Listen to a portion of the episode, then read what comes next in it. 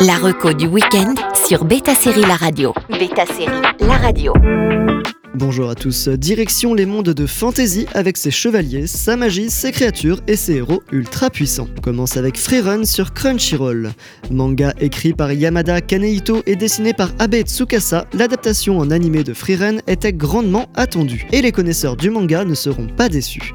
Un graphisme léché, une ambiance poétique et des aventures inoubliables, Freerun suit l'histoire d'une elfe qui porte le nom de la série qui va chercher à comprendre les états d'âme humains. Faisant partie du groupe qui avait terrassé le roi démon à l'époque, elle accepte de nouveaux compagnons de voyage pour une nouvelle aventure aussi trépidante.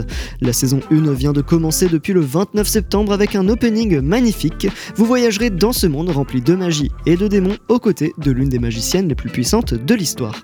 Le sens du compagnonnage, de l'amitié et la futilité d'une vie humaine sont des thématiques qui reviennent dans cette jolie histoire qui vous emmène du rire aux larmes. On enchaîne avec The Eminence in Shadow sur ADN.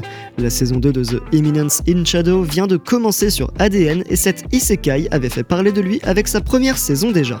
Adapté d'un light novel, on y suit le jeune Sid, un lycéen qui s'imagine des histoires et s'entraîne à devenir un héros. Toutefois, il meurt soudainement et est transporté dans un autre monde où la magie et les espèces différentes de l'humain existent. Là-bas, il devient l'éminence de l'ombre en créant une société secrète qui doit démanteler l'ordre de Diabolos voulant faire régner les ténèbres. La véritable histoire commence quand il atteint l'âge d'entrée à l'académie. Combat à l'épée, du mana, des elfes et autres espèces fantastiques, The Eminence in Shadow comporte tous les éléments d'un bon shonen avec du fanservice. En effet, si Sid aka Shadow est le chef de Shadow Gardens, les autres membres sont toutes des femmes.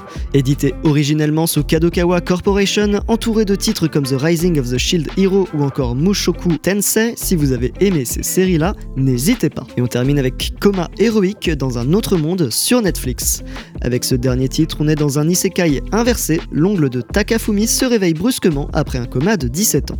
Et en fait, durant son coma, il avait tout simplement été transporté dans un autre monde et il en est revenu en gardant des pouvoirs. Dans cette première saison, on va suivre des moments qu'il a passés dans l'autre monde, appelé Grandba Amal, où il était considéré comme un monstre car moche et tous les autres habitants étaient beaux, alternant avec sa vie actuelle avec son neveu et la copine de son neveu dans leur petit appartement et les galères du quotidien. Grand otaku, il découvre les avancées technologiques en matière de jeux vidéo et notamment de Sega. Les différents de graphisme sont marquées entre l'oncle et le présent et les moments dans l'univers plus fantasy, la série, par son humour, a conquis les fans. À la recherche d'un nouvel animé à regarder, n'hésitez plus. Bon week-end à tous sur Beta Série La Radio. La reco du week-end sur Beta Série La Radio.